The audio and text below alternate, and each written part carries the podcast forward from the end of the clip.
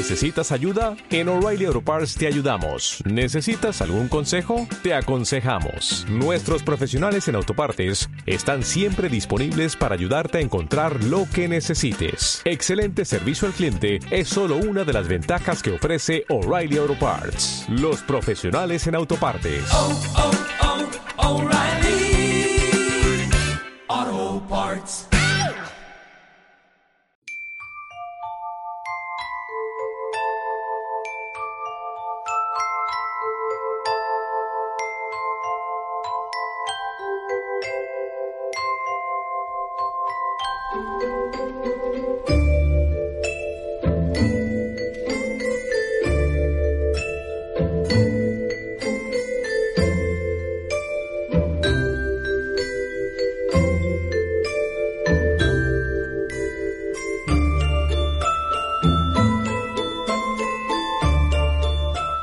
Hola, excursionistas.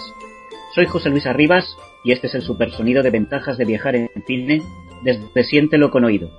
Procuren todo su billete de ida, acomódense en su butaca y durante este tiempo háganme el favor de parar sus relojes. El viaje comienza. Hoy, 2001, una odisea del espacio.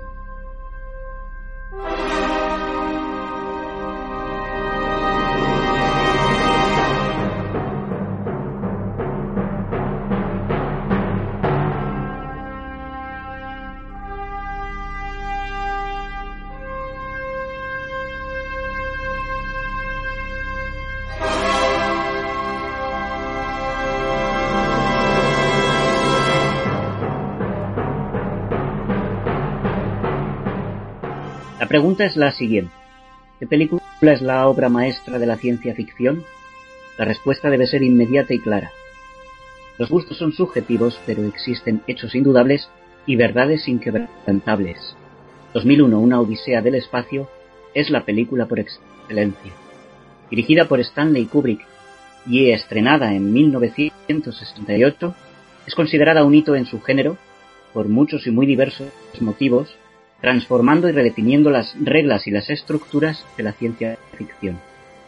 Desde Ridley Scott a George Lucas y otros cuantos maestros de la cinematografía, junto a expertos cinéfilos y entendidos, crítica y público, todos han participado de estas mismas afirmaciones, encumbrando la obra que hoy analizamos a una película de culto, ahora sí añadiendo este adjetivo por su extrema calidad y no solamente por aspectos secundarios en torno a la misma aunque también existen, ya que una película mítica de este nivel resulta tan interesante por sí misma como por toda la literatura que la rodea.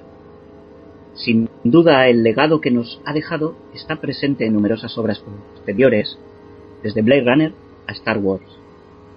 Nombrábamos la palabra maestros y la sección de hoy recoge el trabajo de uno de los grandes. Stanley Kubrick, director y guionista estadounidense, nacionalizado en Reino Unido referente destacado en el conjunto de los cineastas más influyentes del pasado siglo. Haber elegido cualquier otra película de su filmografía hubiera sido un acierto, ya que la mayoría de ellas resultan joyas hechas cine.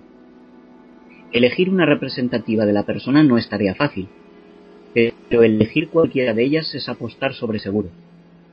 Siguiendo la senda que iniciamos en la sección con Blade Runner, la ciencia ficción nos lleva ahora a 2001, una odisea del espacio. La película está basada en un cuento llamado El Centinela, escrito por el británico Arthur C. Clarke, científico y escritor, divulgador de conocimientos en sus obras, precisamente es el propio Clarke el que escribe el guion de 2001 junto a Kubrick.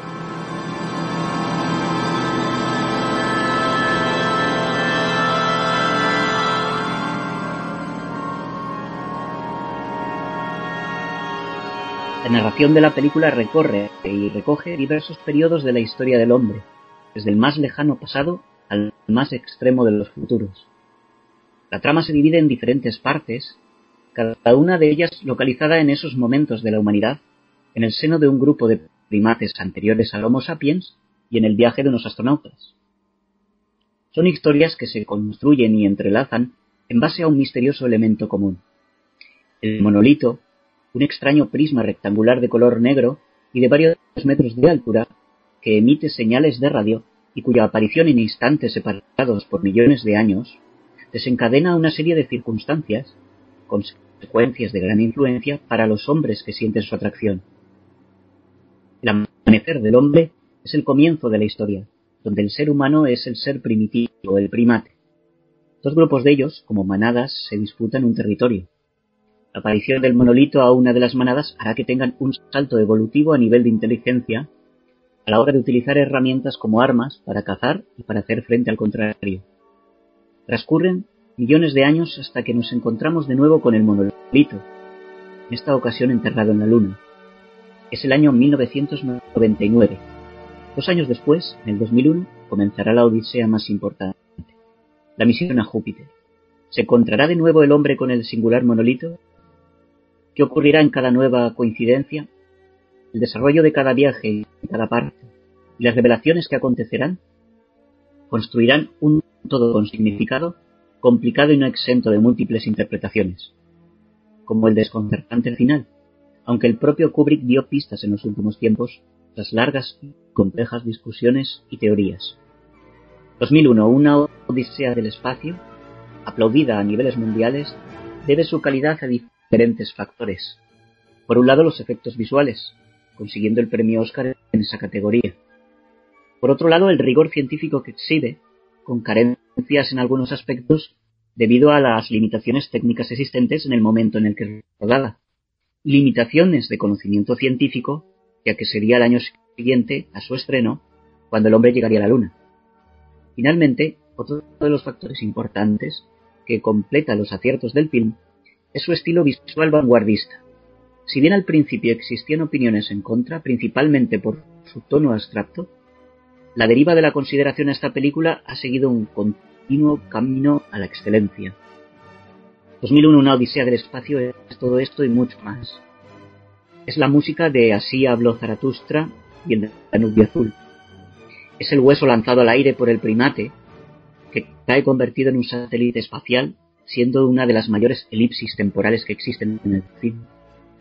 Y es el supercomputador HAL 9000, de inteligencia artificial capaz de leer los labios de los hombres. En resumen, 2001 Una Odisea del Espacio es un título imprescindible para seguidores y no seguidores de la ciencia ficción en todo listado y manual del buen cinéfilo.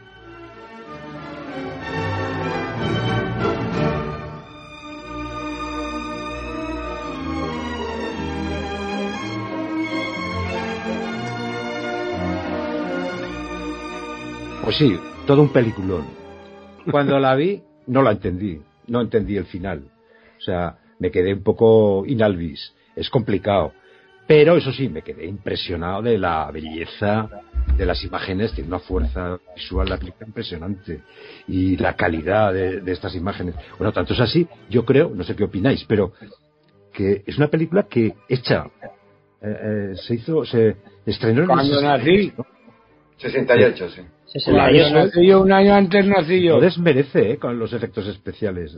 Y, y- hostia, Es ya que- han pasado 40, 50 años, ¿eh? Es que esto es el tema también, la diferencia de edad y cómo la veríais cada cual. Yo, por ejemplo, yo esta película, eh, como en el 77 había sido lo de Star Wars, yo estaba en el grupo de cine del Instituto Pedro de Luna y los viernes alquilábamos películas y la veíamos todos juntos. O sea, la pillamos más pensando en que era un previo a Star Wars y era cine del espacio, que luego la sobrada que vimos, y me acuerdo yo la sensación de "To- tanto rato aquí con los monos de que va esto, pero vamos, impresionante, ¿no? o Sí, sea, no, es impresionante. o sea, y a día de hoy que la he revisionado varias veces, es más, fue uno de los primeros VHS que tuve, es que me parece, me parece genial. ¿Dónde la visteis vosotros, por curiosidad? Yo la vi en el cine dorado. Que en paz descanse. Que en paz Yo ahora no recuerdo el cine en, en la que la vi, Yo lo vi en. Sí, perdón. pero la No. vi en cine, obviamente, claro. Sí, bueno, nada, os iba a comentar eso, que la vi en el cine dorado, que me llevó mi padre, que como Manuel eh, no entendí nada, pero me quedé impresionado. Y eh, además hubo una, la, la escena primera, ¿no? Eh, donde el simio está golpeando los huesos y suena, y suena así habla. Esa, esa imagen no se me ha olvidado en la vida. Y además, bueno, sí, es, es una obra que, que, es mucho más amplia, no es solamente ese pasaje con ser muy impresionante, pero parece que la fusión de las imágenes con la, con la música hubiera sido pensada única y exclusivamente para, Es- para hacer esa película. La simbiosis es total. Absoluta. Total. Eh, Kubrick, Kubrick decían que era, eh, eh, era un perfeccionista hasta el extremo, hasta extremos casi insoportables, ¿no? Eh, desde luego es posible que solo una persona con esas características pudiera haber hecho una película de tal perfección, o sea, es que no tiene ni un jodido fallo de... de- Siendo, de- siendo de- como de- era él, empezó a planificarse tres años antes, empezó a...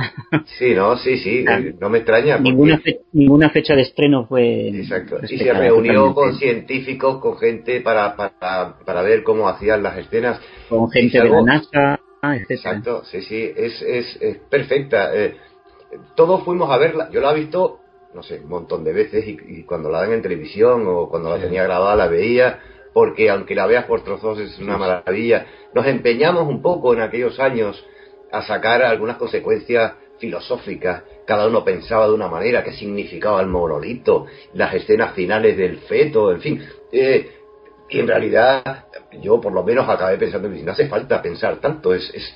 Y eso lo decía Kubrick de la película. que Él, él pretendía hacer una obra visual, no pretendía nin- sacar ninguna conclusión de ningún tipo, ¿no? Esta- este, El- este- este tema es, lo- es muy recurrente porque, en fin, lo hemos comentado bastante eh, refiriéndonos a, a novelas, refiriéndonos a poemas o a determinados escritores, a determinadas obras ¿no? en general, ¿no? Y es verdad.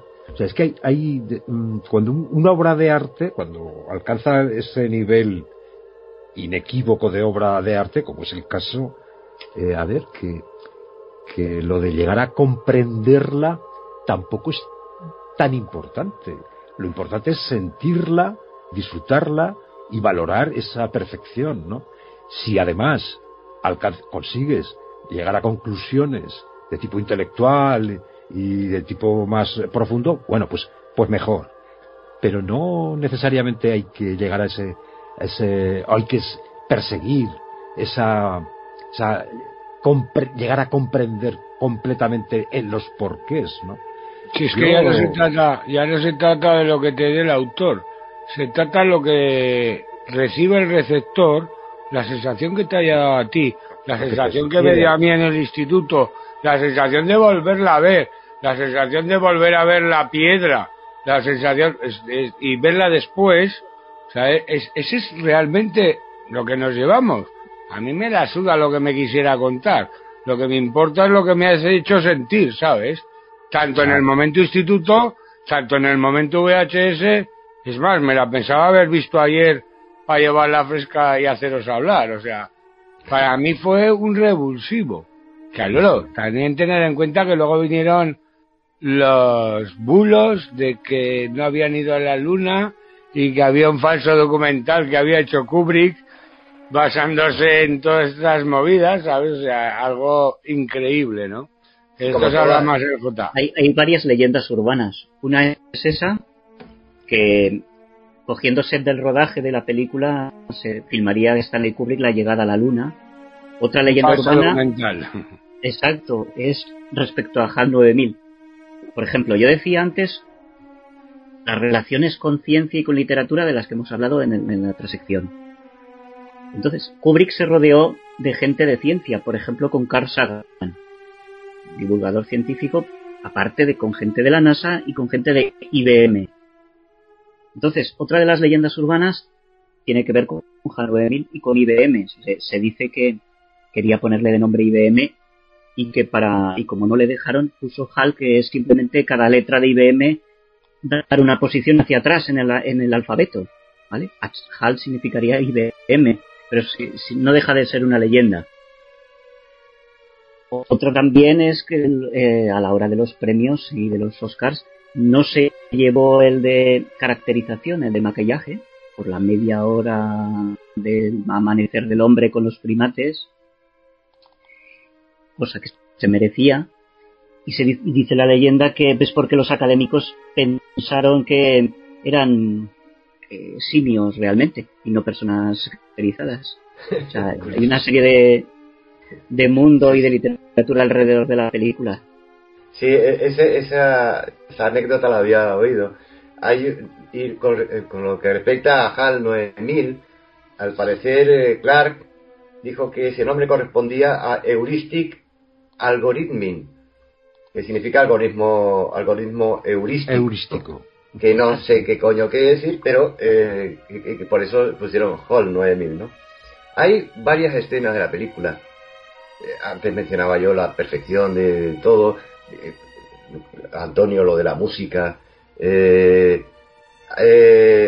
el personaje del, del robot en realidad es un robot, es un ordenador, pero actúa como un robot, como un ser humano creado con la tecnología, ¿no? La escena de cuando van, cuando están desconectando a HAL 9000 y él termina cantando lo- de los primeros que, que él- a él le, le enseñaron cuando lo construyeron, que fue la canción de Daisy. Eso para mí es uno de los mejores momentos de, de- de la historia del cine, ¿no? Impresionante, impresionante. Eso, el, el, el lanzamiento, el hueso lanzado al aire Sí. y que luego enlaza con la nave espacial, Eso también es eh, genial. es otra de las... De las de la- la vamos.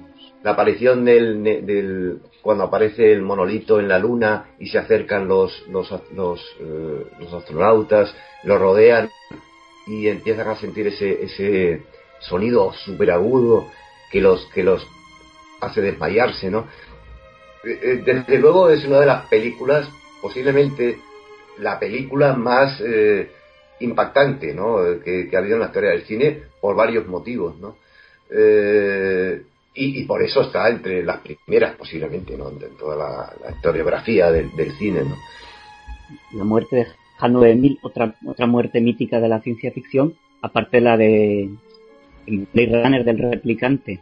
Exacto, exacto, también, también, también. Yo creo que la ciencia ficción en cine, claro, somos de otra generación también, no podemos... eh, a mí Star Wars me parece un juego, eh, un juego eh, además a- que aprovecha las nuevas tecnologías.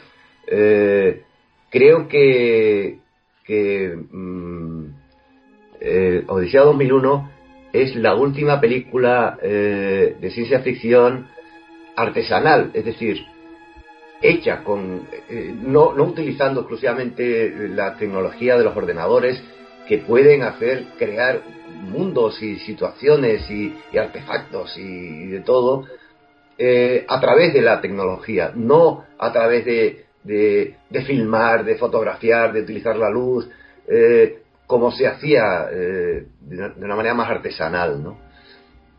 Y en eso Kubrick dejó patente que, que- que el tipo hizo una obra perfectamente acabada, ¿no? Perfecta. Pero tanto es- Kubrick, tanto Kubrick película. como Harryhausen, que es otro mítico en, en el tema de, de hacer efectos especiales, usar las maquetas, usar la imaginación, igual que hizo Méliès, igual que hizo Chomón. De todas maneras, estabais hablando de cosas de llorar cuando alguien se muere. Ya sé que no te gusta Star Wars, pero yo cuando mataron a Han Solo, casi lloro en el cine, ¿eh? No sé, yo En el Star cine- Wars- en el cine, y mira que la trilogía Disney es lo peor que le ha podido pasar a un fan de Star Wars como yo. he- he de- si he de ser sincero, yo de Star Wars solo me parece que vi la primera película, que además está mm, mm, en el tiempo, no es lo, eh, cambian, ¿no? O sea, no es la primera película, no es que sea anterior, a- es posterior a luego otras películas, en fin. Y fui con mi hijo a verla y era, era pequeño y la verdad es que me dejó bastante frío. No he vuelto a ver ninguna película de la serie de Star Wars, por, por lo cual no Mira, puedo pues a mí me llevó mi padre en el 77 y así me he quedado.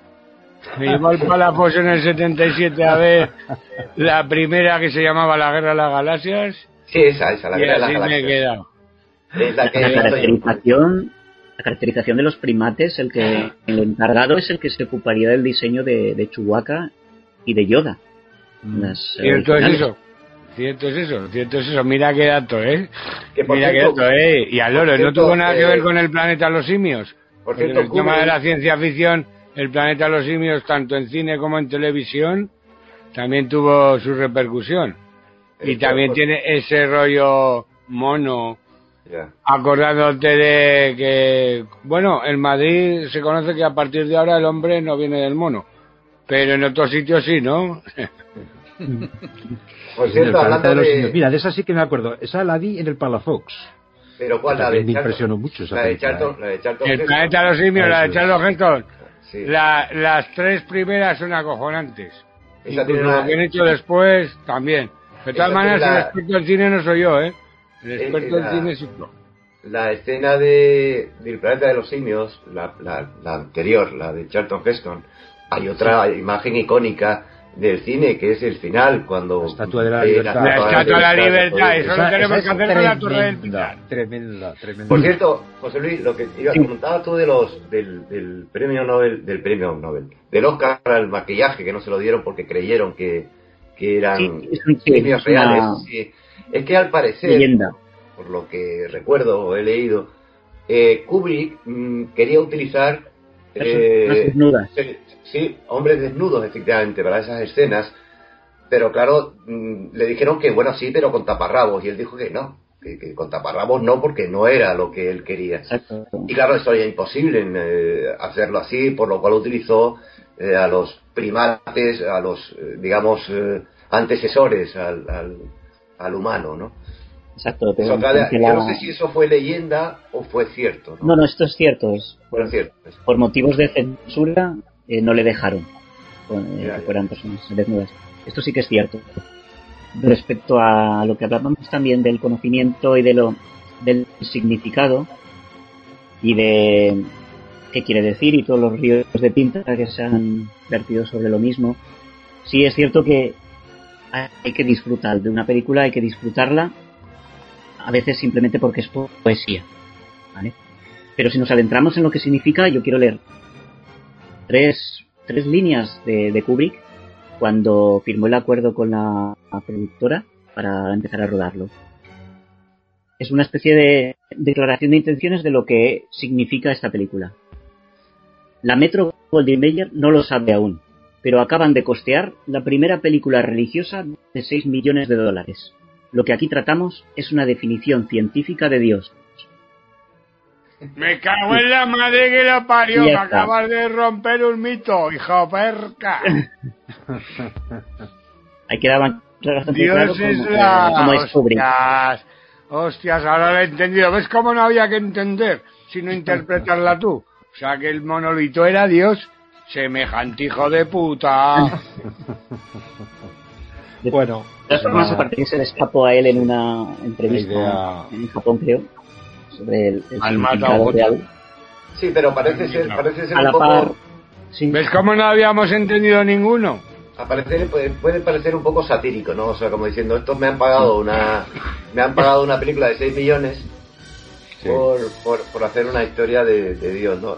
Yo creo que Kubrick tenía mucho de, de humor, humor sardónico, ¿no? En ese aspecto. de todas formas, lo que significa la película estuvo siempre escrito porque Arthur C. Clarke, eh, a la par que la película, escribió la novela sobre dos novelas. de la que se basaba en, la, en el Centinela, escribió la de la película y dos más, como dice Antonio, expandiendo el universo, dos odiseas aún más. De Que ahí sí que se dan los detalles de, de, de, de lo que significa la- el final de la peli y todo. Yo me las maneras, leí el otro día hablaba para- yo con Manuel, el otro día hablaba yo con Manuel de Kubrick y estábamos hablando de la naranja mecánica. La naranja mecánica en realidad se basó en los olvidados de Buñuel. O sea, pero ahora que nos pongas el punto de Dios, me acabas de matar. Me acabas de matar porque era un tipo que lo consideraba buena gente. No, pero eh, por ahí va, por ahí va. Lo que pasa es que es una idea de Dios completamente distinta a ese Dios monoteísta eh, que, que acostumbramos a aludir, ¿no? Esa idea de un Dios fuerza, un Dios eh, que, que- que llena todo el universo y tal. Claro que lo sí. tocan los monos y los de. Madrid. El dios que tocan los monos y los de Madrid. Ya te digo yo, y van todos los domingos a misa, ya lo dudo que vayan a misa estos hijos de perca. De todas formas, eh, yo, como digo, estas de las veces que primero he visto una película y luego he leído la novela, y la novela la cogí precisamente para, por ese afán de entender, ¿sabes? Por llegar. Y la novela no te aporta más, ¿eh? en mi opinión, claro. Y vamos, claramente es, este es de los casos en que la película desborda por todos los lados a la, a la novela, con todos los respetos para Seclar, que me parece un buen, buen escritor, eh, cuidado, el Arthur eh, Seclar. Pero es que, vamos, la película es que es redonda. Eh, 2001 es un peliculón. Es una película muy difícil de superar. La música, que hemos hablado un poco, Antonio, eh, la música es que también está, bueno, pone, pone eh, digamos, el, ya el toque maestro, ¿no? La Eh, música realmente es, es un poema sinfónico que, que escribió Richard Strauss, un Strauss que nada tiene que ver con los Strauss de los valses, este es otro Strauss. Y bueno, se inspiró también en, la, en una obra, una obra homónima de, de Friedrich Nietzsche. O sea que todo viene, todo viene de ahí, claro, de- de- de- de- del de- filósofo. Zaratustra de Nietzsche. Este, este, hay una anécdota que cuentan de, del Richard Strauss. Este hombre, Himmler, lo había nombrado cuando tenía set- 68 o 70 años, lo nombró eh, jefe de- el presidente de la Cámara de Música del Tercer Reich, que no me acordaba. Y entre otros cometidos tenía el de prohibir la música de los compositores judíos, tales como Mahler o Debussy. Obviamente, eh, Strauss se negó en redondo y cayó en, en desgracia, sobre todo con Goebbels. Y le escribió una carta que, por eso lo traigo a colación, dice, ¿cree usted que yo me conduzco en todos mis actos pensando que soy alemán? ¿Cree usted que Mozart era consciente de ser ario cuando componía? Solo conozco dos tipos de personas, las que tienen talento y las que no lo tienen. Y cayó en desgracia. Hasta ahí duró la buena vida de nuestro amigo Richard Strauss en relación con el Tercer Reich. Pero bueno, nos dejó escrito este poema sinfónico que, que ha superado al Tercer Reich y a cualquiera. Me viene a la mente una, una frase totalmente diferente a esto, de- el de, de Woody Allen. Cuando oigo mucho rap a Wagner me entran ganas de invadir Polonia. Este, en misterioso asesinato en Manhattan. Sí. Es una de las frases, de las buenas frases de Allen. Bueno, pues hasta aquí terminamos la sección de hoy. Nos volveremos a ver dentro de dos semanas. No será una elipsis tan grande de millones de años como la de la película. Será muy cortita. Y esta vez mm, mm, será totalmente diferente a lo, a lo habitual, porque no, no analizaremos una sola película, sino muchas, porque hablaremos de teoría del cine. Sí, como adelanto, hablaremos de los tres actos en que se compone la narrativa de una película, los diferentes puntos de giro, etcétera. Y iremos hablando de, de películas para identificar en ellas todos estos aspectos y aprender un poquito más. Así que que paséis unos buenos días y que veáis mucho cine.